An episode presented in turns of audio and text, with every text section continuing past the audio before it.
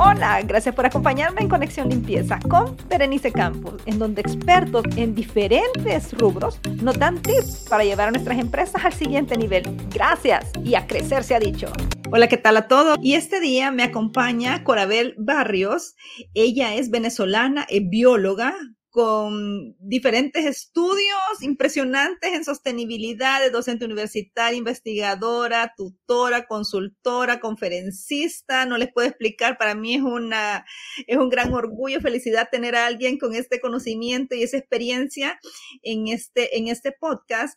Ella tiene de verdad, chica, una vinculación con ODS, empleo verde, turismo sostenible, sostenibilidad organizacional, con informe, ah no, ya ni, le sigo leyendo porque es un, currículo extremadamente complejo. Y yo le preguntaba a Corabel, con todo el conocimiento que ella tiene, sobre qué podíamos hablar, porque de verdad, puchica, es, es como un racimo de uvas que, que donde uno ala, se va a encontrar con una uva maravillosa y, jugosa para sacar ese jugo de esa gran cantidad de información que ella maneja. Entonces llegamos a la conclusión de que vamos a hablar sobre la gestión ambiental y también en la parte práctica. Así que, Corabel, bienvenida. Bueno, muy buenas tardes. Gracias, Bere. Berenice, por, por esta oportunidad. Eh, es primera vez que voy a hacer un podcast te, doy, eh, te agradezco para comunicar lo que yo manejo. Bueno, sí, he tenido una larga experiencia en esta área, pero me gusta explicar a la gente desde la parte inicial, de la gestión. ¿Por qué? Porque la gestión ambiental le permite a la gente enfocarse y ver dónde, cómo voy a empezar yo a, a llevar ese camino que todo el mundo nos habla de sostenibilidad. Porque la gestión es el proceso que te permite organizar desde cualquier tipo de organización por reconocer, identificar y evaluar cuáles son los, los, los, impactos o los riesgos que ocasiona la, eh, la organización, ya sea en el área de servicio o en el área de producción. Claro, yo tengo, porque algo que, que, que también hemos estado hablando con un grupo de amigas en las cual también he tenido la oportunidad de conocer a, a Corabel, porque algo que es complejo es que las empresas, muchas allá afuera, quieren comenzar con este tema de sostenibilidad, pero ¿por dónde comienzo? ¿Qué hago? O sea, a veces se habla, voy a contratar a alguien que tenga este conocimiento, pero muchas veces no es necesario hacer eso. Eh, en esta parte de la gestión ambiental, como podemos hacer cosas pequeñitas en una empresa, podemos hacer algo de una estrategia de sostenibilidad eh, transversalmente, pero si se hace algo pequeño o algo grande, lo importante es que se comience a hacer y no seguir en esa inercia. Pero entonces en esta misma, por ver ¿cuál es la relación, por ejemplo, en esto que usted mencionaba, entre la gestión ambiental y una empresa de servicios o una de productos? Bueno, ¿qué pasa? ¿Qué es lo que tienen que hacer las empresas? Las empresas tienen que asumir, o sea, la empresa debe tener un compromiso. O sea, me voy a meter y voy a meterme en esa parte de lo que es la sostenibilidad. Ahora, ¿qué es lo primero? Yo tengo que reconocer qué es lo que es sostenibilidad. Entonces, ser sostenibilidad está, está conformada por lo que es el compromiso ambiental, el compromiso social, el compromiso económico y el compromiso de la gobernanza, que son, que se unen y donde están unidas y se, y se, y se ve la unión entre estos, estos cuatro elementos donde tenemos la sostenibilidad. Entonces, cuando empezamos, las organizaciones que tienen, Primero, ¿cuál es mi compromiso y cuál es mi deber ser como organización? Antes que nada, cumplir las normativas que me aplican a mí. ¿En qué sentido? En todas las áreas. Lo que tiene que ver con el aspecto ambiental, con el aspecto social, o sea, tenerle eh, eh, una parte que es muy importante y que están exigiendo a nivel mundial, la, este, cumplir con lo que son los derechos humanos, que son importantes, la equidad social, la equidad para de que, tengamos las mujeres y los hombres los mismos sueldos, las mismas posibilidades de llegar a la gerencia, la misma posibilidad de formarnos. O sea, eh, es, es una amplitud que está muy desarrollado y que va muy ligado con todos los derechos humanos que, que, se han arreglado desde hace tres siglos y que han ido avanzando a medida que hemos pasado tiempo. Ese es el primero, compromiso con qué? Con legalidad, cumplir lo que me exige la norma del país donde yo estoy. Ese es lo primero. Y se, y se escucha, y se escucha fácil, pero muchas veces no se, no se cumple. Y le voy a hablar de mi tema, de, de mi área de limpieza, por ejemplo. Yo, le, yo les comentaba eh, con varios entrevistados también en el podcast o, o, o, fuera de él, que para mí sí es frustrante. Por ejemplo, personalmente nosotros no trabajamos en el área de outsource, de poner un montón de gente por todas partes. Personalmente no me gusta, porque allá afuera hay una competencia muy fuerte y desleal para obtener esos salarios. Y se contrata gente muchas veces con menos del salario mínimo, sin darle, descontándole las prestaciones, sin cumplirla. Y así muchas veces en otras áreas que uno pudiera ganarse un mejor salario. Y justo esta semana estaba hablando con, con alguien de una empresa muy fuerte, multinacional, y me decía que, bueno, hacen estas evaluaciones 360 y que ellos tienen como un rango de cuánto es lo que ganan a nivel latinoamericano diferentes posiciones. Y entonces, dependiendo al 360 y las evaluaciones y dependiendo al rango, pues ese es el, el, el salario que las personas reciben. Pero muchas veces, por lo menos en El Salvador, me, me, dio cosa leer hace poco que decía que en El Salvador somos de los países que la mayoría recibe un sueldo bien bajo. Y me imagino que también sucede con un caso tan crítico como, como Venezuela, que ni siquiera llega como a la, a la media para salir con todos los gastos básicos necesarios del día a día. Entonces sí es como, como complejo y uno dice, bueno, como empresa, si quiero ser sostenible con el objetivo de cumplir algo tan básico, pongamos así, con un salario y, y, una forma de trabajo justa, ya está entrando al tema de sostenibilidad. Claro. Sí, y fíjate en el caso, como vamos a hablar en el caso de Venezuela, que es donde yo he hecho muchas prácticas con respecto a qué deben cumplir las organizaciones.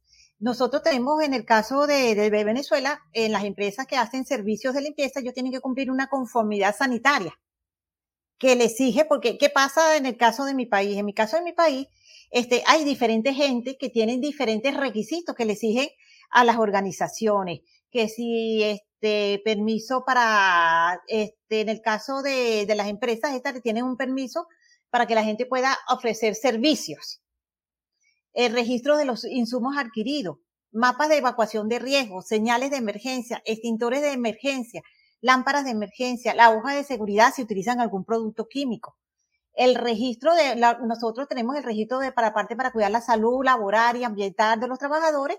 Tenemos un organismo que se llama ISACER, entonces la empresa debe estar ahí inscrita, tiene su registro mercantil, tiene el río, o sea, son elementos que son cosas así que uno no los ve, pero que a veces muchas empresas no, este, empiezan a, a, funcionar y no están cumpliendo con esos elementos básicos. Está inscrita en el Ministerio de Trabajo. Entonces son elementos que se deben cumplir y entonces las empresas deben organizarlo. Y para eso ya están, ellos deberían, o sea, debería haber un, una, unos lineamientos genéricos cuando uno se va a establecer como organización, cuáles son los primeros pasos que tienes que hacer para registrar tu organización y que estés al día con las normas. eso sería de manera general como la primera parte en un tema de sostenibilidad como, como lo básico dentro como de Como responsabilidad hacia el otro. Hacia Exacto, como, como ah. lo básico básico. Y ya, y ya luego ya vamos escalando y de pronto decir, no, yo ya esa parte básica ya la cumplo, puede decir alguien, entonces, ¿con qué sigo? Bueno, entonces ahora empiezo, ajá, ¿cuáles son los requisitos ambientales que yo debo cumplir en mi país?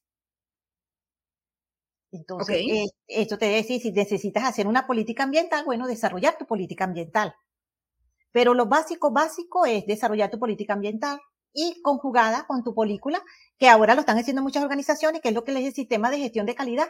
Ese sistema de gestión de calidad, la gente te dice, no, que te tienes que certificar eso. No, no necesariamente. No necesariamente. Tú, puedes, tú puedes organizarte de una manera tal que tú puedas este, tener, comprender las necesidades y expectativas de tus partes interesadas. ¿Quiénes son?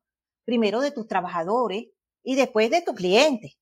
Y después ver cuál es el alcance, cómo va a ser tu política y tus responsabilidades hacia cada uno de ellos. Y por supuesto, de las responsabilidades que tiene la organización hacia dentro también. Entonces debo buscar, planificar qué acciones puedo hacer para ello, con qué objetivo voy a hacer eso. Quiero tener un compromiso, a qué nivel lo voy a tomar, porque yo tampoco voy a hacer, que, que también que lo que te pasa cuando tú contratas a veces algunas te dicen el máximo compromiso, bueno, pero vamos a irlo por parte porque eso también es una decoración para una empresa que se está, que se está, eh, la, para mí las empresas tienen niveles, a medir poco a poco pueden ir organizando, pero no llegar a organizar, que tengo que organizar todo en un solo momento, sino paso a paso, como tal. Claro, porque no, no podemos negarlo si, si antes no lo tenía y de pronto quiere comenzar con una gestión ya completa, es, es implica cambios. Y todo cambio implica costo. Pero hay cosas que son... no puedo hacer? Que un costo básico o mínimo o que en realidad no tenga un mayor costo para la empresa que algo tan sencillo como vamos a comenzar con un plan de de reciclaje de plástico, no sé, con algo como, como esas gotitas y de pronto vamos comenzando a subir el nivel, que cuáles podrían ser esos niveles. Y a lo mismo también de protección, crear las famosas brigadas de seguridad para los mismos empleados. El empleado que sepa manejar bien un plan de emergencia, que esté trabajando porque hay que proteger a los empleados. Y es importante. Y lo que tú hablabas, un plan de reciclaje, sí, puedo comenzar con plástico, o hasta mismo también si produzco mucho papel de oficina o de cartón y eso mismo, se buscar empresas que, que, que se puedan vender y ese mismo dinero se puede utilizar para los mismos empleados para hacer la famosa fiesta de Navidad, la fiesta del Día del Empleado, o para dar al, al mejor empleado de la, que se comporta bien, que cumple con todas las responsabilidades y que está comprometido con lo que hace, porque eso es muy importante. ¿Qué pasa? No sé si a ustedes les pasa, los empleados todos tienen su trabajo, pero hay uno que lo hace mejor que otro, pero todos ganamos los mismos sueldos. Y eso no no es así. Debería haber una nominación, una ventaja para el que lo hace mejor, para que todo se estimule. O sea, dale esa, esa prioridad, lo que se llama el salario, el salario emocional. Claro, claro. Todo eso está involucrado. Y cualquiera, y cualquiera, muchas empresas lo hacen, pero muchos han de pensar en este momento, ah, yo no sabía que eso estaba dentro de una parte de gestión ambiental o de pensión de, o gestión de sostenibilidad, pero sí lo está, porque lo importante es la persona, ¿verdad? Claro. Sí, mientras tú tengas, si tú tienes empleados contentos, tu empresa va bien. Y después que yo tenga bien desarrollado mi parte de mis, de, mi, de, mi, de, mis empleados, por supuesto, ¿quiénes son los otros? Mis clientes. Y también yo tengo que estar pendiente de mis proveedores. Porque son los que me van a proveer la materia prima para, para que mi trabajo funcione. Y entonces decirle a, mi, a mis proveedores cuál es el compromiso que yo voy a adquirir. Y comentarlo, comentarlo con mis clientes, comunicarlo. Claro, y en el, y si vamos, por ejemplo, ok, yo cumplo esto, entonces hay que comenzar a comunicarlo porque ya estamos dando estos pasos y podemos lograr y decir, ok, vamos a hacer una reducción de un, perdón que me hice bola, una reducción de impacto ambiental. Entonces, ¿qué podemos hacer, Coral? Ajá, bueno, en el caso, por lo menos en una empresa de servicio, nosotros podemos identificar tranquilamente cómo es el, el uso del, por lo menos, el consumo de agua cuando se está haciendo todos esos elementos. Si la empresa cuenta, cuenta un servicio prominente de un servicio, qué tipo de registro, si ellos registran cuánto consumen mensual de agua en sus actividades, cuántas diferencias y en qué área, cómo lo hacen. O sea, registrar. ¿Por qué? Porque yo necesito tomar data. ¿Para qué? Porque lo que no se mide no sé cómo controlarlo. No se mejora, claro. Claro. Igual que el consumo de energía eléctrica. Igual el, consumo de los productos que se utilizan en esas áreas. ¿Cómo, cómo, lo, cómo hacen? Y, y por supuesto mantener el chequeo y el registro de conocer cuáles son la cantidad exacta de los desechos que se producen en las actividades que se llevan a cabo. Y si lo estoy separando, porque hay desechos que son diferentes de unos de los otros. Y si llevo algún tipo de registro de información en cantidades, ¿cómo lo cuento? ¿Cómo lo sé? ¿Quién lo hace? Si yo capacité a esa persona para hacerlo, porque ese es otro problema. Claro. Que tú quieres que la gente haga las cosas, pero no los enseña. Y esa es la parte importante. Yo tengo que capacitar constantemente a mi personal. Y esa es parte también de la responsabilidad que tengo. Y por supuesto los controles. y si yo llevo campaña de la gente que esté pendiente de lo, de, del uso de, lo, por menos del agua, que no tengan botes de agua. Ah, mire, hay un bote de agua, hay que arreglar. Ay, el tipo de fluente, cómo, con dónde se debe caer, si, cómo, este, si es una, si es un elemento de aguas residuales, pero que tiene otros elementos que no pueden llegar directamente al alcantarillado, ¿cómo lo vamos a, hacer? ¿Dónde lo vamos a tratar? Todos esos elementos son importantes tomarlos en cuenta. Igual que el uso en la parte de la limpieza, se usan a veces los famosos, yo no sé cómo lo llaman ustedes, en mi, país lo llamamos trapito, eh, pañito, baño que donde, para quitar el polvo y todo eso, bueno, ¿cómo, ¿dónde lo van a, dónde lo vas a hacer? ¿Qué vas a usar con los polvos? Si la gente cuando está trabajando y hay mucho polvo, tiene la seguridad, eso es otro elemento también, pues tengo que cuidar la salud de mi empleado. Este, si tienes la, la, este, los equipos necesarios, si tienes los guantes para cuando está usando sustancias que son corrosivas para la piel, este, la mascarilla para tapar la boca. Bueno, ahorita la ventaja del COVID es que ya la gente ya conoce un poquito más las mascarillas y ahora la estamos usando más pero hay mascarillas eh, este, especiales, el sistema de extintores, si la gente lo sabe utilizar, la señalización cuando se están usando algunos materiales, el uso de, cuando están en las alturas limpiando las ventanas, si tienen los arneses de seguridad, todos esos elementos hay que tomarlos en cuenta.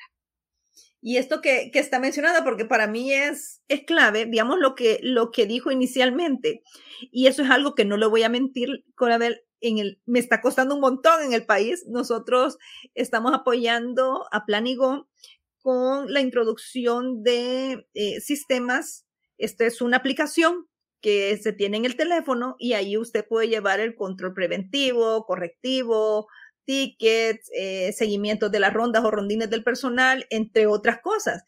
Y entonces sí, por ejemplo, me llama la atención que en El Salvador lo veo que como que se está haciendo, no, yo no necesito algo por el estilo, yo lo llevo en un Excel o lo llevo en un cuaderno, pero como dar ese paso para mejorar sus procesos, porque mejorando sus procesos y automatizándolos, entonces también le sirve para llevar un mejor control, mejor data, reducir, porque en el momento que usted hace más controles preventivos, disminuye los controles correctivos que siempre son más caros y se llevan a cabo mejores porque hay menos desperdicio, entre otras cosas, dentro de un proceso de, de impacto, impacto ambiental.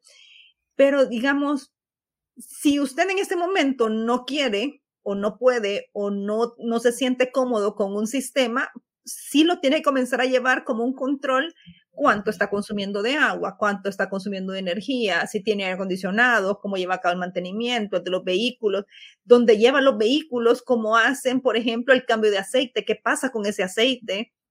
Porque muchas veces en América Latina a veces se llevan los vehículos a un taller X y el taller X lo que hace es que cambia el aceite y tira eso a los drenajes.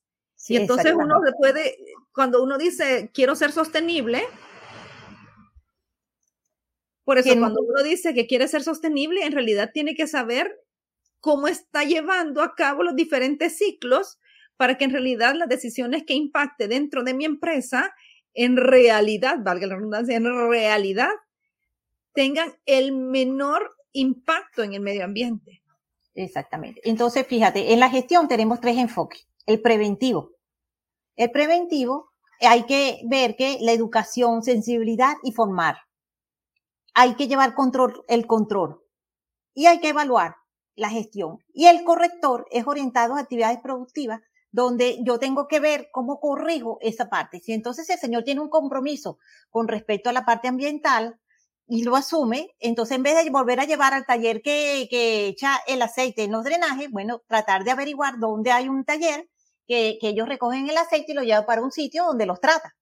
Esa sería una corrección que es fácil de hacer, o sea, no le va a causar ningún costo eh, excesivo a la persona, pero puede colaborar a llevar un instrumento, o sea, entonces puede usar instrumentos que, puede producir prevención. ¿Para qué? Para, para anticipar y evitar riesgos. El control, mantener los riesgos a niveles aceptables y el correctivo, aplicar que, ese, que esos riesgos sean residuales, o sea, el mínimo posible. Entonces, yo, esa es la, la, la mantén de una gestión en una organización. Para la sostenibilidad tenemos que manejar la prevención, el control y la corrección. Y también cuando hablamos de este impacto ambiental y los sistemas de, de, medición, también es interesante cuando se habla de la huella de carbono. Entonces uno dice, wow, ¿cómo, ¿cómo, nosotros impactamos la huella en la huella de carbono? Y voy a poner un ejemplo. Eh, nosotros en este momento estamos trayendo un producto de Costa Rica, que es sumamente bueno. Y entonces alguien me decía, no, mira, Berenice, fíjate que hay un producto muy parecido a esto que es de España. Pero le decía, imagínate traerte este producto de España, lo que implica en la huella de carbono mientras que traerlo de Costa Rica, la huella de, porque en El Salvador no está, entonces ni modo, hay que importarlo. Bueno, pero a veces hay, que tomar decisiones, porque decir, ay, sí, este, este de España se mira que también está súper bien, pero ¿cuánto me costaría en el impacto en huella de carbono traer esto si lo puedo conseguir en Costa Rica o lo puedo conseguir en mi país, verdad? Bueno, otro elemento que se trabaja con la responsabilidad es el consumo, consumo responsable, que es lo que estás haciendo ¿Qué ves? Consumir lo que hay localmente. Bueno, Costa Rica no es local de Salvador, pero está más cerca que España. Está más cerca, está más cerca, mucho más cerca que España. Claro, vamos a llamarlo local. En ese sentido, y es válido lo que tú estás diciendo para el consumo. Pero también este, en el caso por lo menos del transporte, verificar el, el volumen de los cauchos, del aire. Porque dependiendo del volumen de los, de los cauchos, del aire, de los cauchos, este, el, el, el transporte se mueve, de las llantas, se mueve y puede consumir menos o más combustible. Igualito lo, el uso de las velocidades, a qué velocidades realmente se traslada. Entonces, no es que tú vas a tener en todos lados carros eléctricos, porque yo sé que nosotros como países no nos vamos a adaptar tan rápidamente a la movilidad eléctrica, pero sí podemos hacer acciones pequeñas para producir cambios globales, que es lo que tenemos que ver. Con pequeñas acciones se pueden hacer cambios globales. Que la suma de pequeñas acciones van para acciones mayores. Definitivamente. Y eso es lo que tenemos que decirle a las personas que lo vean. No es fácil, pero conversando las personas con su sentido común, porque realmente las personas cuando tú le explicas de una manera sencilla, ellos se dan cuenta. A mí me pasó algo muy interesante en una tienda de una joven que se graduó de la universidad, fue a trabajar a una tienda que vende ropas y todo eso. Entonces cuando ella llegó, el señor tenía pacas y pacas de cartón acumulado con plástico, porque es donde vendía la ropa importada. Entonces él decía, no, tenemos que ver cómo lo desechamos. Dijo, no, yo conozco una empresa que se lleve ese material y lo recicla, tanto el plástico como el cartón. Y le, y le pagan por eso. ¿Y qué vamos a hacer con ese dinero? Bueno, vamos a aplicárselo para la fiesta del Día del Niño de los hijos de los trabajadores. Le funcionó y el señor tiene eso como método, después de cuatro años lo mantiene. Entonces, hay que enseñarle que entre sus otras cosas, que es, que es de utilidad, dentro de lo que yo llamo desecho de mi organización, puede ser útil para otro. Totalmente, totalmente. En, el, en esto que hablamos también de, de fomentar las prácticas sostenibles, no hay, creo yo, que, que, que dejar a un lado todas estas ideas, como el que acabas de decir ahorita, que salen desde los propios trabajadores y algunos casos también de colaboradores externos, porque ellos están viviendo el día a día y ellos pueden decir, muchas veces allá arriba en el corporativo, en la gerencia, no se, se descuidan o no se dan cuenta de muchas cosas que están pasando abajo. Pero si nosotros incluimos al personal, y podemos decirle, mire, estamos dentro de esta campaña o dentro de este programa y queremos hacer estas actividades y es importantísimo incluirlos a ellos porque van a salir ideas sumamente buenas que muchas veces nosotros no nos damos cuenta que hay un gran desperdicio de agua por X motivo o un gran desperdicio de papel por X motivo o un gran desperdicio de plástico. Y te voy a poner un ejemplo que en especial una amiga de un call center me decía que ellos no se habían percatado de cuánto gastaban en cubiertos plásticos desechables. Hasta que alguien del equipo mencionó, miren, ya se dieron cuenta porque era una cantidad de cubiertos de plástico desechado justo al final de cada periodo de almuerzo o de cena o de desayuno.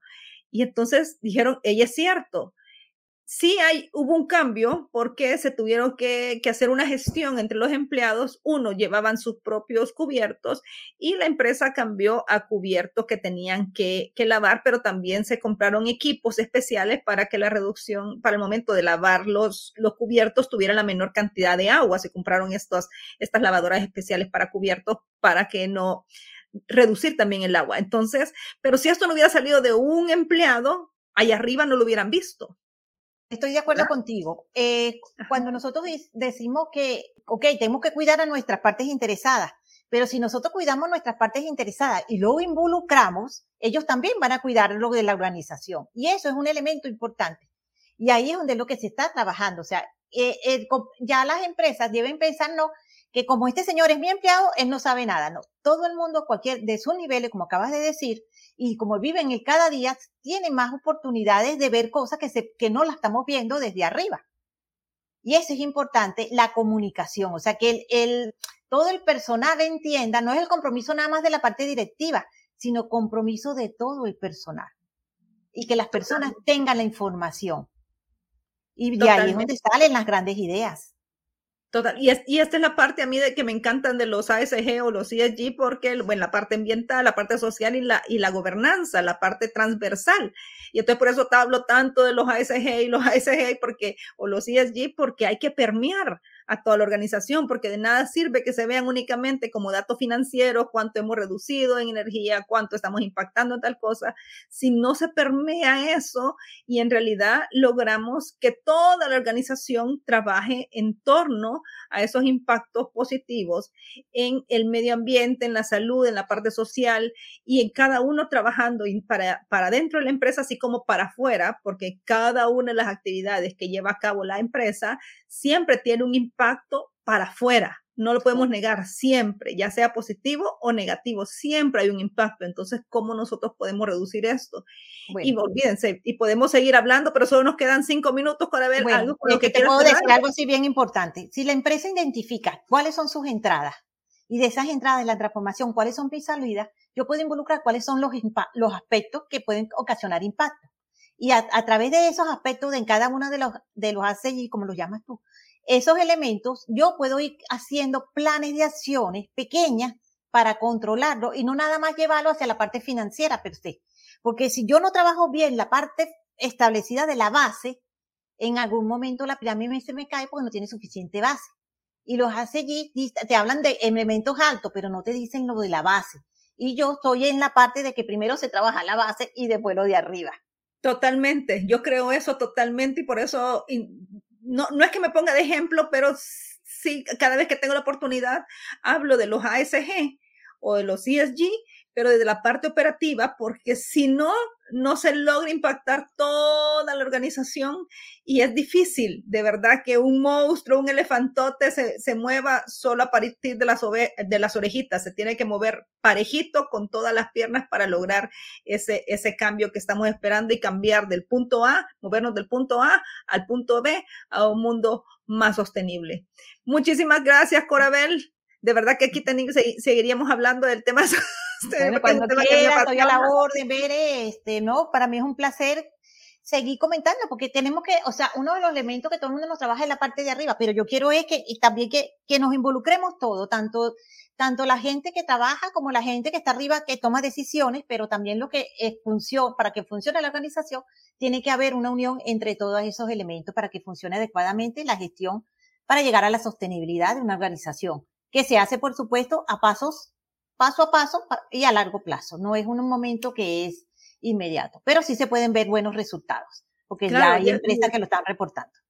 Y es por eso que es importante que, digamos, está el plan 2030, pero también está el plan 2050, porque sabemos que son paso a paso que tenemos que ir, pero sí se tienen que hacer, porque si no, es nuestra, las futuras generaciones no van a estar teniendo la calidad de vida que estamos teniendo aún en este momento, que aún tenemos agua, cuando abrimos los chorros, aún tenemos lugares con aire puro, pero para las futuras generaciones se está, se está haciendo cada vez más No, se está haciendo difícil, ya bien, por lo menos lo podemos ver ahorita con estos grandes calores que estamos sufriendo ahorita en esta zona tropical.